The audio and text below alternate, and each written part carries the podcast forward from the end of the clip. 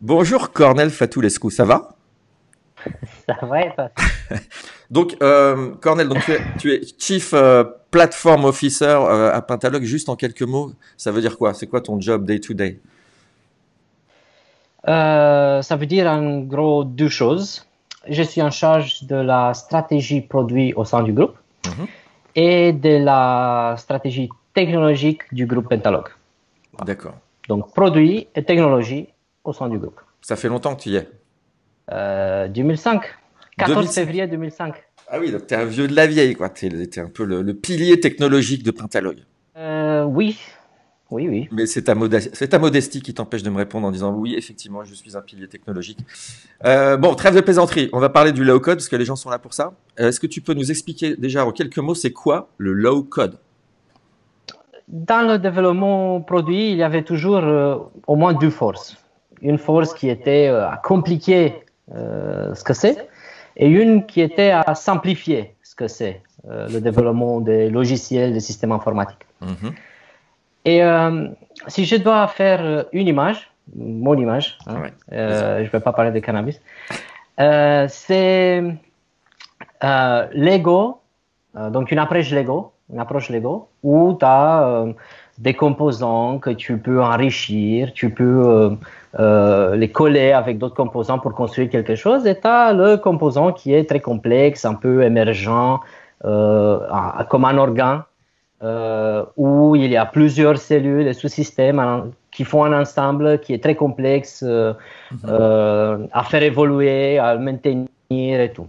Et l'approche Lego, c'était ce qu'on faisait avec des systèmes no-code. hein.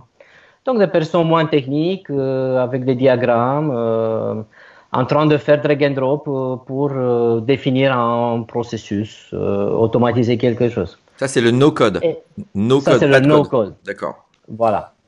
Et l'approche plutôt standard euh, que tout le monde est fier pour euh, dire qu'ils font, c'est du code from scratch, euh, développement, écrire du code, langage de programmation. Voilà. Donc, un peu les deux mondes.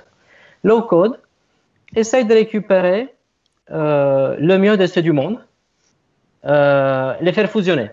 Euh, donc ça démarre d'un principe que euh, ça ne marchera jamais no code, et même si ça marchera toujours avec du low code, avec du code euh, from scratch, euh, c'est pas nécessairement efficace. La plupart des développeurs, ce qu'ils font, 80% de leurs activités, euh, ils vont intégrer des choses. Ils vont pas créer des algorithmes. Ils vont, en fait, ils vont étudier des documentations. Il faut s'intégrer avec Facebook. Ils vont lire. Ils vont voir comment ça marche. Ils vont prendre des, des, euh, paramètres. et si ça marche pas, ils vont aller sur Stack Overflow pour poser des, pour chercher des réponses. Ils vont copier-coller. Voilà, c'est ce genre d'essai. Et ça, c'est un travail d'intégration des composants qui est peut-être un peu euh, euh, euh, trop vulgarisé, mais c'est une activité importante des développeurs. Mhm. Et il y a l'autre côté, de, en moyenne 20% de- de- des efforts des développeurs, pour des personnalisations très très importantes, des interfaces, des usages spécifiques, qui font vraiment une, euh, une, forte valeur ajoutée. Donc ça, c'est au, au niveau usage euh, interface ou des algorithmes euh, de nouveaux algorithmes, euh, là où on fait nos cerveaux tourner et c'est plutôt le machine learning qui gagne. Mais ça, c'est un autre débat. Ouais.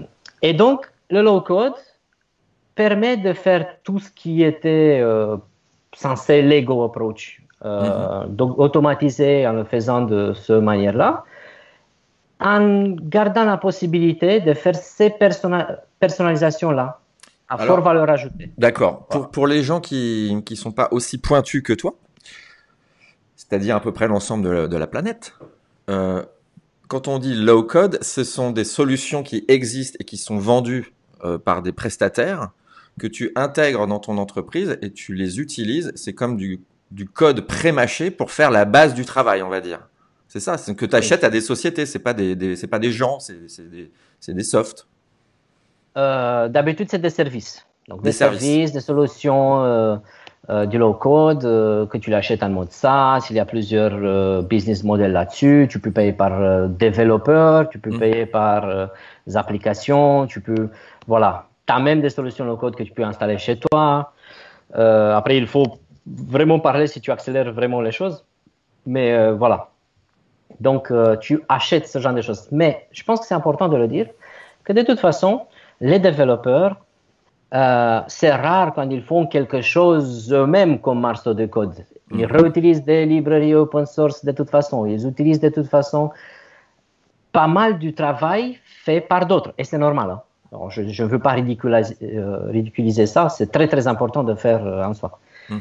Euh, donc de toute façon, c'est juste que c'est bien packagé comme service, out of the box, ça fonctionne, tu commences à travailler. Et alors, juste pour m'arrêter à ta question. Hein. Ouais, non, c'est bien. Mais alors, du coup, pourquoi est-ce que maintenant, quelqu'un comme toi, là, qui est quand même capé, qui a 15 ans de métier et tout ça, se dit, tiens, c'est pas mal de faire du low code. En quoi ça sert l'entreprise de faire ça? C'est quoi les, les avantages? Alors, déjà, il faut dire que je ne croyais pas non plus.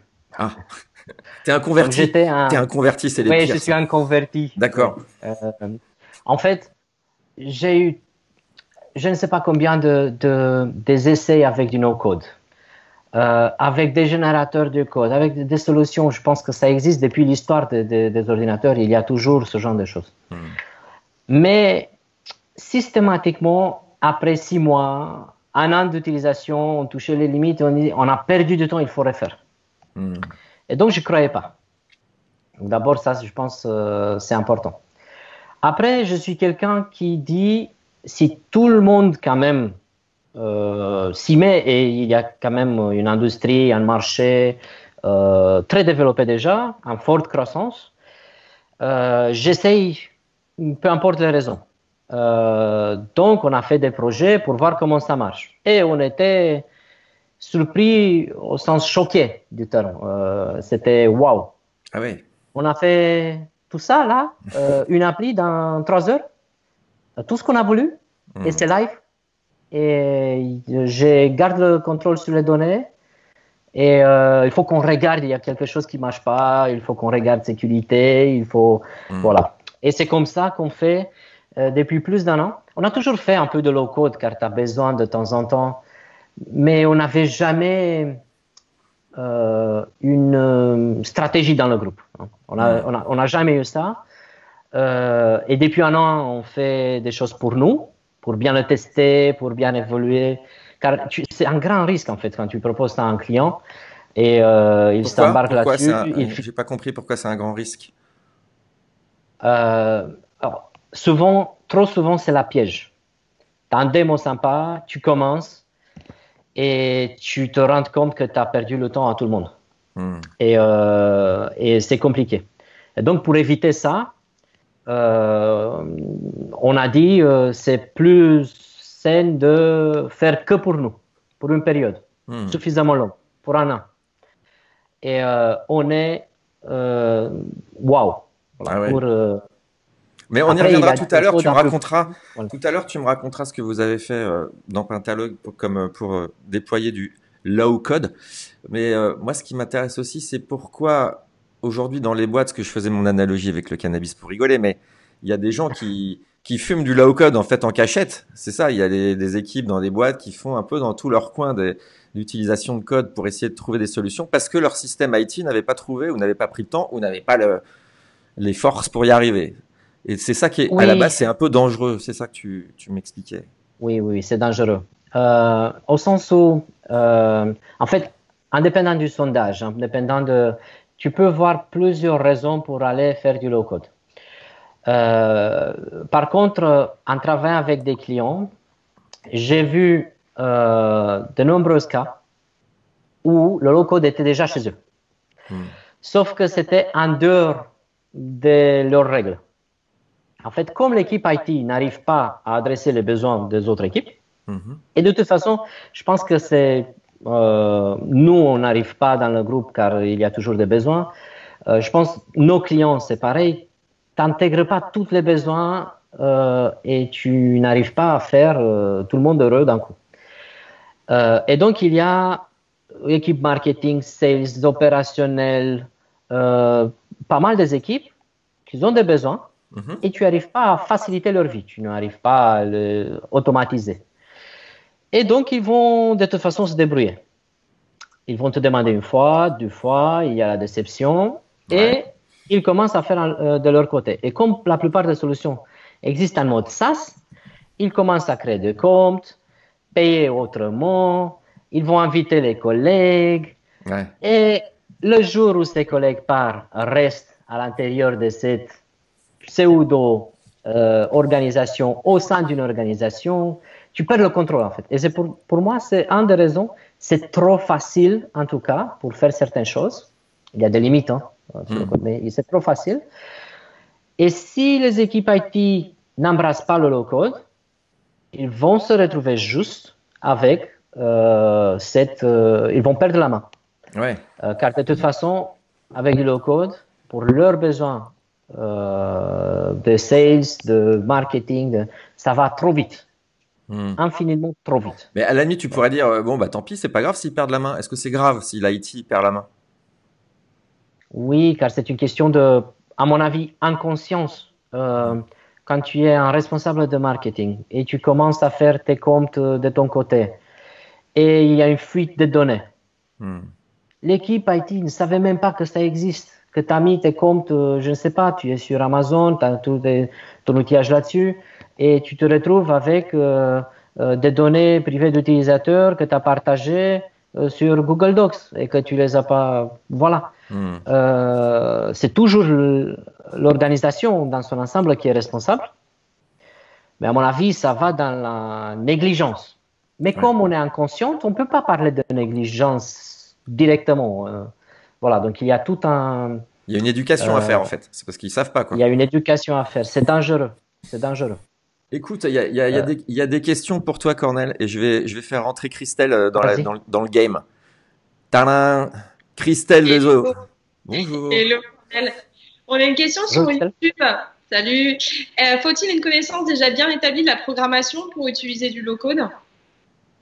Ça dépend des solutions, euh, mais les solutions que je dirais euh, les plus matures demandent un peu de code quand même. Euh, donc, si tu n'es pas technique, je vais choisir un Power Apps. je suis très à l'aise avec.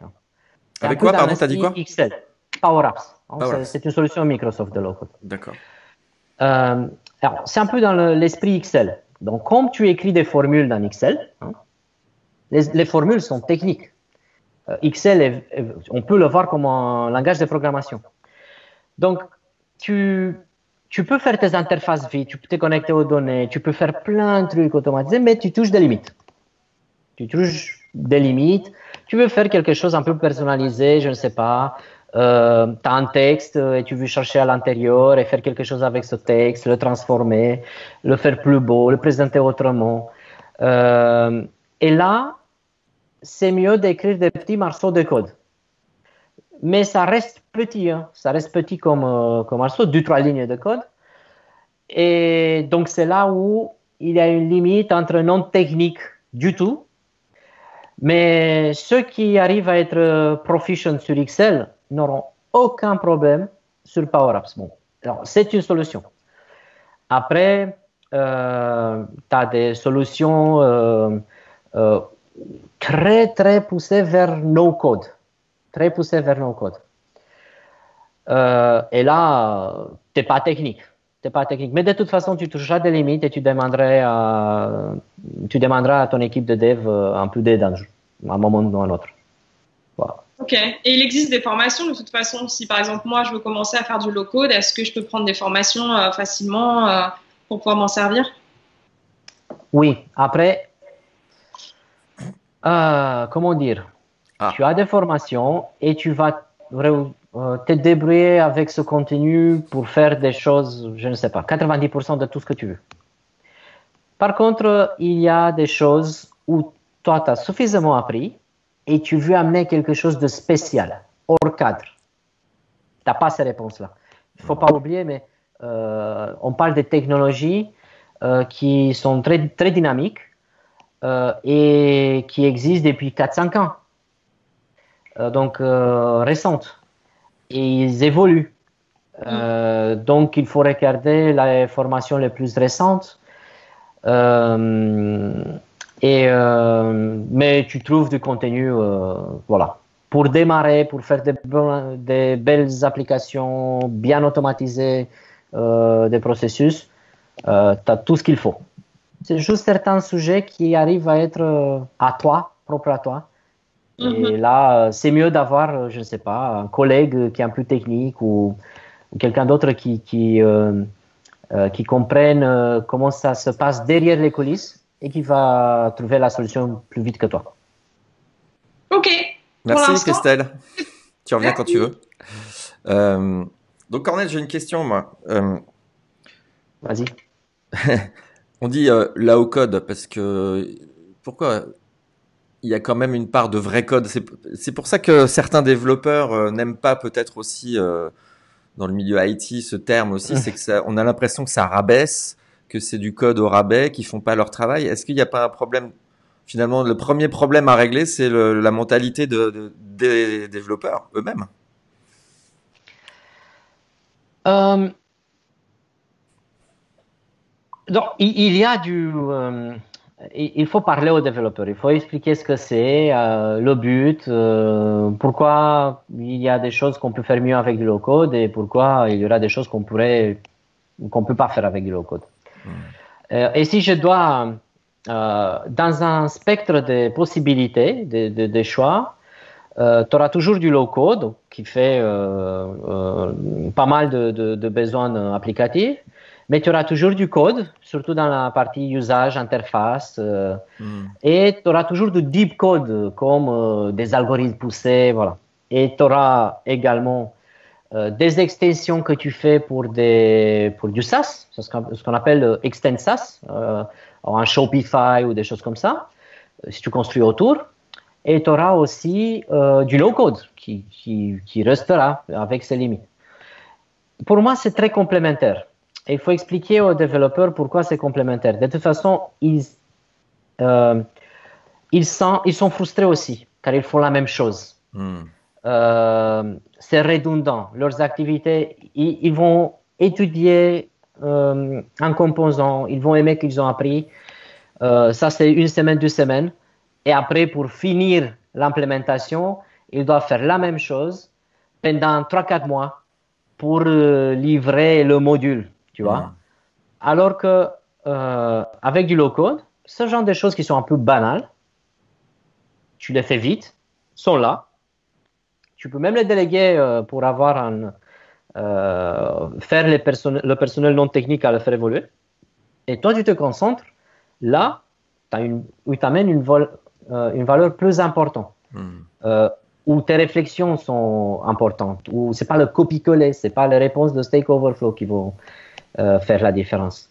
Euh, pour donner des exemples, euh, euh, des usages euh, euh, sur des inter- interfaces spécifiques, euh, je ne sais pas, un peu innovantes, une nouvelle manière de présenter les choses.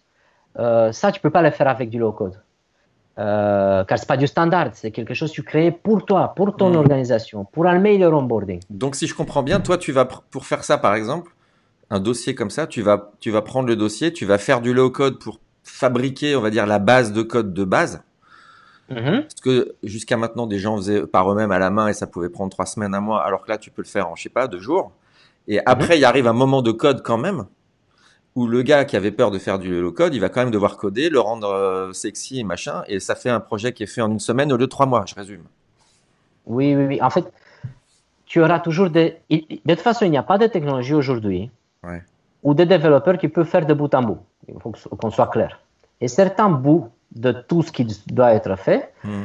c'est beaucoup plus facile avec du low code. Certaines choses restent toujours euh, euh, pas automatisables. euh, voilà. On a parlé. si je, si je, il, il y a même plusieurs types de low code. Tu as des low code pour faire des applis, des interfaces. Mhm. Mais tu as du low code pour faire du data science. Tu as du low code pour faire du ETL dans le euh, data engineering en fait, euh, processement de données. Euh, tu as du low code pour gérer des politiques d'infrastructure dans ton cloud. Donc c'est à ce point-là. Et ça se rassemble différemment. en fait, c'est des des outils très différents. alors là, quand on parle de low code ici, c'est plutôt pour des applis. Hein. Qu'est-ce que tu as fait? Tu as des exemples à nous donner de un ou deux exemples de d'applications du low code que vous avez utilisé chez Pentalog Oui, alors nous on a démarré plutôt du back office hein, et je pense que c'est plus sain de faire comme ça pour euh, euh, pour ne pas rentrer dans une démarche euh, trop change management utilisateur où tu es moins, moins, en contact.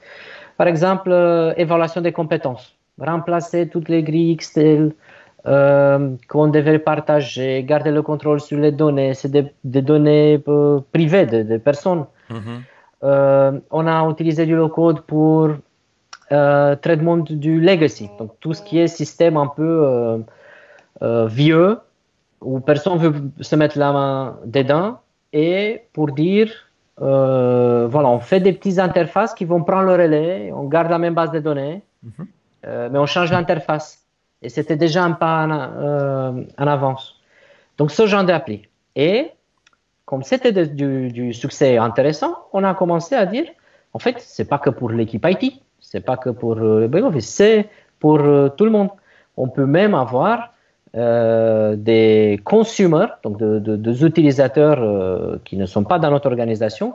Si tu as toute l'infrastructure qui est derrière, hein, il faut quand même avoir une, fondation pour, euh, pour faire tout ça d'une manière simple. Euh, voilà, tu peux euh, faire des applis pour le consumer. Voilà. C'est-à-dire peut-être c'est important. Hmm. Peut-être c'est important. ceux qui n'ont pas une démarche de gouvernance entreprise, enterprise, une, une démarche de gouvernance d'architecture et de données, pour eux, ça ne peut pas nécessairement être plus intéressant. Ils vont automatiser des choses. Ça va leur plaire. Mais le côté dangereux, le côté contrôle des données, euh, accès aux données, sécurité, meilleure sécurité, n'est pas nécessairement adressé. Euh, pourquoi je dis ça? Si par exemple, tu es dans un environnement de Salesforce, mm-hmm. tu as ton CRM dedans, pour construire de nouvelles applications de business, donc Salesforce, c'est fait avec l'IT, euh, l'équipe IT. Tu as un minimum de, configuration de sécurité, contrôle, service, d'audit, de tout ce qu'il te faut. Mhm. Donc tu peux construire des applis là d'une manière facile. Mais si tu, as, dans un, si tu es dans un environnement où tout était from scratch, beaucoup de legacy, la plupart vont commencer avec des petites automatisations faites avec des low-code à la Google. Euh, de Google Docs, des petites configurations. Mais tout ça, sans la bonne gouvernance, ça va juste pousser les données à l'extérieur. Ça va juste pousser et, tu trouves une limite et tu vas euh, t'intégrer avec euh, un autre système qui vient d'un autre tiers. Voilà, donc il y a une fondation pour moi. Identity and Access Management, par exemple, d'avoir Active Directory in place ou ce genre de service est indispensable des services de euh, gouvernance des données. Indispensable. Euh, sinon, tu peux travailler là-dessus. Mais voilà, donc il y a des, limites. Le low code peut faire du mal aussi. Il faut, ça ne remplace pas l'IT. C'est pour cela que je dis, l'IT doit embrasser le low code, doit l'intégrer, doit voir comment permettre des usages simples, comment donner cette autonomie sans perdre le contrôle D'accord. C'est qui les plus gros fournisseurs de solutions de low code euh, dans le monde? Les trois marques euh, principales, les trois, les trois cadors. Les, marques les plus importantes, euh, Salesforce, Microsoft. Voilà, c'est pour donner des noms. Mhm. Mais il y a des moins connus aussi comme Appian, OutSystems.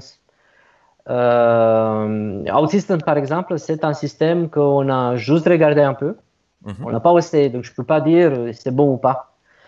Euh, très bien coté, mais il y a de nombreuses euh, solutions. mais moi, quand je passe low code, j'ai fait de mon mieux pour éviter des lourdes, de, de gestion de changements lourdes. Si tu n'as rien et tu veux utiliser OutSystems, il faut quand même s'intégrer avec l'IT de la société.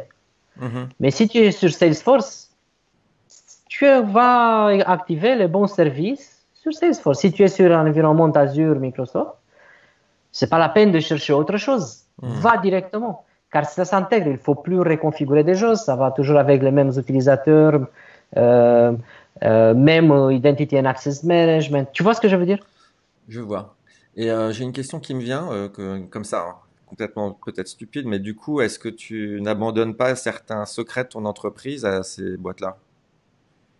Puisqu'elles gèrent dans des briques la sécurité, je, sais peut-être une question complètement. je vois que tu te moques de moi, Cornel. Tu te moques? Non, non, mais ça revient assez souvent. Et, ça revient plutôt euh, euh, en France ou en Europe comme question, car euh, on est d'une part un peu vexé de, de, de, de, tout ce qui est capitalisme américain, leur succès. Mm-hmm. Et il y a un peu de. derrière ces questions, d'habitude, il y a aussi un peu de populisme IT. Ah je crois. En, en, fait, euh, comment répondre d'une manière simple? Vas-y, mais tu peux y aller, tu peux te moquer, mais vas-y à fond. Hein, si j'ai dit vraiment une connerie, vas-y. Euh, quand tu choisis tes fournisseurs, euh, tu as des TSLA, tu as des garanties, tu choisis tes régions où tu sauvegardes tes données, tu as un minimum de compliance à mettre en place, tu as, as, des mécanismes hyper sophistiqués pour ne pas se faire euh, pour être moins vulnérable, pour dire, mhm. euh, pour euh, superviser qui accède les données. Voilà. Ceux qui et, et, et, tous les grands acteurs ont ces possibilités. Si tu es en France, tu peux bien garder tes données en France, hein, mhm. que tu es sur Amazon, sur Azure. C'est un peu un mythe en fait, autour desquels une bonne partie euh, de ceux qui vendent du cloud euh, vont dire euh, en fait c'est mieux d'être chez nous car c'est on vous garantit que c'est en France. Et voilà. Pour moi, il y a toujours un risque sur la fuite des données. Et il faut gérer ce risque. Mais il y a des acteurs qui peuvent te garantir quand tu regardes la taille de leur équipe sécurité, quand tu regardes euh, leur système de monitoring, quand, tu regardes l'outillage qu'ils ont, et il y a ceux qui ne peuvent pas te garantir ce genre de choses. Et souvent, ceux qui te disent qu'il ne faut pas aller dans les grands acteurs sont ceux qui ne peuvent pas t'offrir tous ces éléments-là. Euh, euh, tu vois ce que je veux dire? Si tu vas sur Amazon, hein, si tu vas sur Google, si tu vas sur Azure, tu, peux aller à un, degré de finesse pour voir accès aux données, voir quels sont les développeurs qui ont fait des requêtes dans la base de données, quels sont les... Tu as, tout ça hmm. à quelques clics distance. D'accord. Mais quand tu vas, euh, quand tu choisis pas ceux qui ont suffisamment de services, tu as ce genre de surprise. Tu veux dire, ah, je souhaite regarder qui accède à ma base de données. Et là, tu te rends compte que tu n'as pas de service hmm. et qu'il faut investir, il faut acheter des solutions, des licences, il faut faire un projet DevOps, il faut. Voilà. Hmm. normalement, normalement, il y a tout ce qu'il faut. Et, je ne connais pas des solutions de low code, donc là je, suis entré un peu dans le cloud, mais je ne connais pas des solutions de low code euh, qui ne sont pas bien préparées des points de vue légal, compliance, RGPD, voilà. D'accord. Hein? Euh, mais je connais pas toutes. Euh, là, par exemple, j'ai vu une super boîte Kony. Hein? Je connais pas. On ne connaît pas. On n'a pas l'expérience encore dans le groupe. Ok. On, se prépare. Donc je ne peux pas dire pour eux, par exemple. Non, mais, je mais pas. D'accord. Uzoho, pareil. Je crois que Christelle a une question. Vas-y. Le retour de Christelle. Hello. On a une question un petit peu longue, je vais essayer de la couper en deux. Ah. Est-ce qu'on peut résumer le low-code à des briques de code réutilisables, que ce soit pour des fonctionnalités euh, classiques ou des composants d'interface? Et si oui, quelle différence avec un framework? Euh, Ok.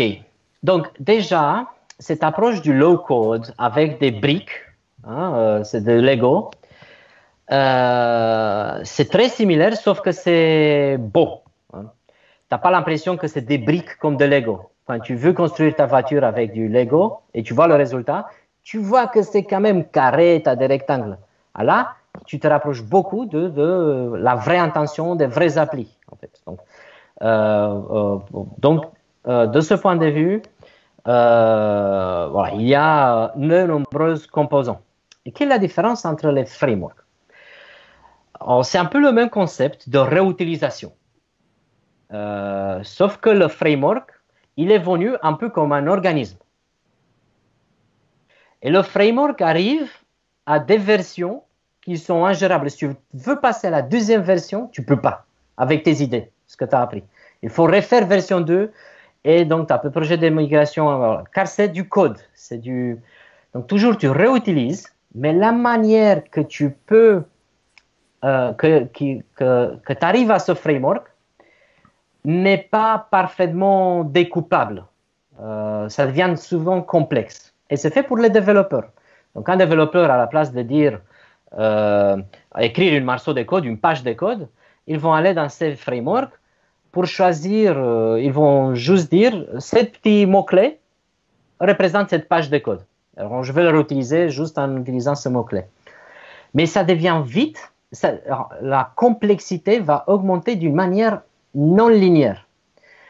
Et, euh, donc, de ce point de vue, c'est presque impossible d'avoir des frameworks qui n'arrivent pas à une disrupture, il faut refaire des choses, voilà. Euh, alors que cette approche low code, euh, c'est tu, vois un peu les, les, composants que tu essaies de réutiliser. Cet composant va faire que ça. Tu ne peux pas faire un composant qui est plus grand et qui va intégrer ce composant. Tu auras un autre qui fait autre chose tu utilises un ou deux, mais tu ne peux pas faire quelque chose de plus sophistiqué qui fusionne les deux. Et donc, ça reste simple en complexité. À cause de, ou grâce à ça, mais il y a des limites, hein, il y a de bonnes raisons où les frameworks sont plus efficaces. Euh, voilà. Donc, grâce à ça, les usages restent les 80% des scénarios d'utilisation, d'implémentation euh, que toutes les applis ont besoin. Et quand ça devient complexe, sophistiqué, tu arrives à écrire du code, tu, réutilises des frameworks, tu fais des choses un peu complexes, où tu englobes une fonctionnalité dans une autre, et dans une autre, et dans une autre. Ça tient dans son ensemble. Et si c'est pas trop grand, tu as quelque chose de robuste. C'est bien. J'ai senti qu'il y avait un point à cette phrase. Euh, merci Cornel. Merci Christelle. Tu as une autre question Parce que sinon, moi j'en ai. Euh, j'ai une autre question, oui, euh, qui est peut-être un peu trop large. Euh, comment tu fais des applications métiers spécifiques avec du low-code Et je pense qu'on l'a déjà mentionné. Est-ce qu'il faut toujours coder certaines règles à la main? Oui. comme je dis, il y a du low-code et du low-code. Donc, aujourd'hui, je parle beaucoup du low-code qui est pour des applis. Mais souvent, dans une appli, c'est pas conseillé de gérer des processus trop complexes. En fait, avec une appli, il faut collecter des, euh, des informations, rechercher, euh, gérer des choses. Mais des règles métiers, euh, d'habitude, il, il, y a une autre gamme du low-code qui hérite la philosophie du BPM, Business Process Management. Euh, ça, c'était du low code euh, ancien, euh, pas très agile, lourd à mettre en place. Des gros projets. voilà. Aujourd'hui, il y a des low code light dans, dans cet endroit-là pour gérer des flux, automatiser des règles métiers. Pour des usages qui restent dans, un, dans une complexité euh, gérable par des non-techniciens, par vulgarisé. Mais par exemple, si on parle de quelque chose complexe, un core banking, hein, tu as plein de règles, euh, tu des flux très complexes. Ces outils-là ne sont plus pertinents. Et il faut chercher des solutions spécifiques qui font que ça, qui savent gérer euh, ce genre de processus euh, volumineux, à grand volume. Mais que tu peux associer à du low code Tu peux associer à du low code, ouais. et qui intègre d'habitude, s'il faut retenir pour ceux qui sont, qui sont là, qui nous regardent, qui intègre un Business Rules Engine. Euh, c'est quelque chose d'assez spécifique, voilà. Et pour mettre tout ça en place, tu auras besoin de développeurs très, très doués. Hein. Euh, voilà. Donc, c'est toute une démarche. D'accord. Quand je réfléchis aux sociétés, euh, euh, donc, donc c'est pas le core euh, banking d'une banque hein, euh, que tu fais avec, mais tu automatises tes processus, tes opportunités, les workflows, collecte d'informations des écrans, les passer de, avoir validation des, des, des, des données, ce genre de choses. Le code est très bien, mais il y a des limites. Mhm. Il y a des limites où euh, il faut être très costaud en démarche, en démarche euh, architecture, euh, architecture d'entreprise. hein. Et les BPM sont une gamme de solutions qui rentrent là. Ok. Je- quand C'est difficile à ne pas confondre les deux, Non, mais. je- mais c'est une question de, de, de complexité de la tâche. Bah, tu l'as très bien répondu. Moi, j'ai, même moi, j'ai compris, tu vois. Donc, ça va. Merci, Christelle. Oui, merci. Pour finir, euh, j'ai une dernière question, Cornel, parce que le- ça filoche. Hein. Euh, imagine, t'es quelqu'un qui a regardé l'émission et qui se dit bon bah ça y est, je me mets au low code Euh, parce que là c'est la guerre, c'est la crise. euh, visiblement, ça va durer, comme je disais au début. Euh, par quoi commencer? Il faut commencer par un, un petit projet dans un coin. Il faut demander à qui, il faut appeler qui, il faut faire quoi? Euh, donc, pour moi, il faut partir de ton contexte. Si tu es dans un contexte Google, hein, il faut chercher les outils euh, de Google pour automatiser des choses. Si tu es dans un contexte euh, Salesforce, Mhm. tu rentres sur euh, Salesforce, tu lis de low-code Salesforce et tu vas tout de suite rentrer dedans. Si tu es dans un environnement Microsoft, tu vas sur Power Tools. Donc, tu étais dans un système, tu fais Power Apps, tu te fais un compte. Mais Ça, c'est quand tu t'y connais déjà un petit peu. Sinon, il faut- il y a des prestataires qui font ça pour vous. Il y a des, il y a des, il y a des gens qui font du Oui, low-code. c'est c'est justement en fait. Euh, il y a toujours une démarche à suivre. On a appris pendant tout ce temps. Hmm. Et euh, on a appris, euh, et la partie applicative, c'était la dernière chose qu'on a fait en low code. On a fait du low code sur euh, data processing d'abord, data, euh, sur euh, data mining, sur pas mal d'autres aspects Mhm. derrière les coulisses que les développeurs, que les utilisateurs ne voient même pas. Mhm. C'est pour cela que j'ai dit, c'est l'IT, c'est le DSI, c'est le CTO, je ne sais pas qui est responsable dans la boîte, qui doit prendre cette initiative et dire, dans notre contexte, c'est plutôt ça, on va se renseigner, on essaie quelque chose dans une semaine pour étudier le modèle, paiement, tout ça.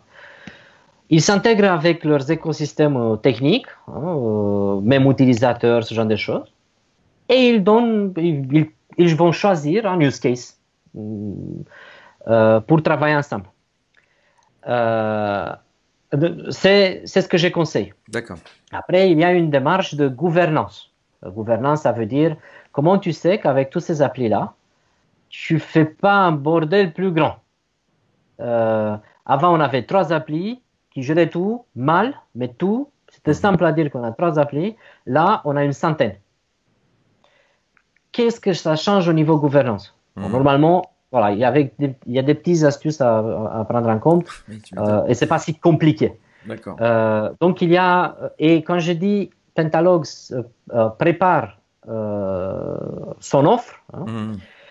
euh, c'est justement quel est l'accompagnement qu'on peut offrir, euh, quelle est l'expertise qu'il faut euh, offrir, comment, euh, à quel moment aider le client à, choisir à quel moment faire du low code, à quel moment faire du code, euh, comment faire ça d'une manière. euh, c'est là-dessus que euh, vous travaillez depuis un an, c'est ça que tu me disais? Non, sur l'offre, non. Non, non, sur l'offre, non. Euh, sur l'offre, on, euh, euh, on travaille maintenant. Mhm. Euh, voilà, il y a encore quelques pas à faire. Euh, pour moi, c'était pas normal sur quelque chose. J'ai expliqué les risques. Euh, Moi, j'ai tombé dans cette piège à plusieurs reprises. Je voulais pas qu'on propose quelque chose qui est une piège, Mhm. euh, où on perd tous. Euh, donc, j'ai voulu tester. Donc, pendant Ouais. un an, on a testé du low-code un peu partout, de plusieurs dimensions, pour voir comment ça marche. Et donc, c'est suffisamment riche, des applis qui tournent en prod, des processus qui tournent en prod. Et voilà, c'est normal aujourd'hui de pouvoir proposer ça euh, euh, euh, aux clients. Et pour voir à quel point, pour moi, c'est c'est important. Ah. Je prépare, alors juste pour finir ça, je prépare depuis plus d'un an une offre de DataOps. Hmm. à mon avis, très orienté ingénierie, tout ça. Et donc, on a fait des belles euh, très, très beau comme exercice, ça fonctionne, on le fait déjà avec des clients sans avoir euh, des choses publiques. Mhm. Sauf que Hello Code qui est démarré euh, plus tard, on est tellement excité des de, de, résultats qu'aujourd'hui on se dit il faut absolument non seulement de faire une offre, mais pour peut-être quelque chose de beaucoup plus important. dont je ne peux pas parler maintenant. Eh ben, écoute, euh, ça c'est un sacré teasing, euh, Cornel. Euh, merci, c'était super intéressant. Moi j'ai adoré, j'ai adoré ce sujet. Je crois que je vais me lancer dans l'informatique de toute façon. À la fin de cette, cette crise du coronavirus, je serai développeur DevOps low code. merci Cornel, merci beaucoup. Et puis à très bientôt. Salut Cornel. Merci.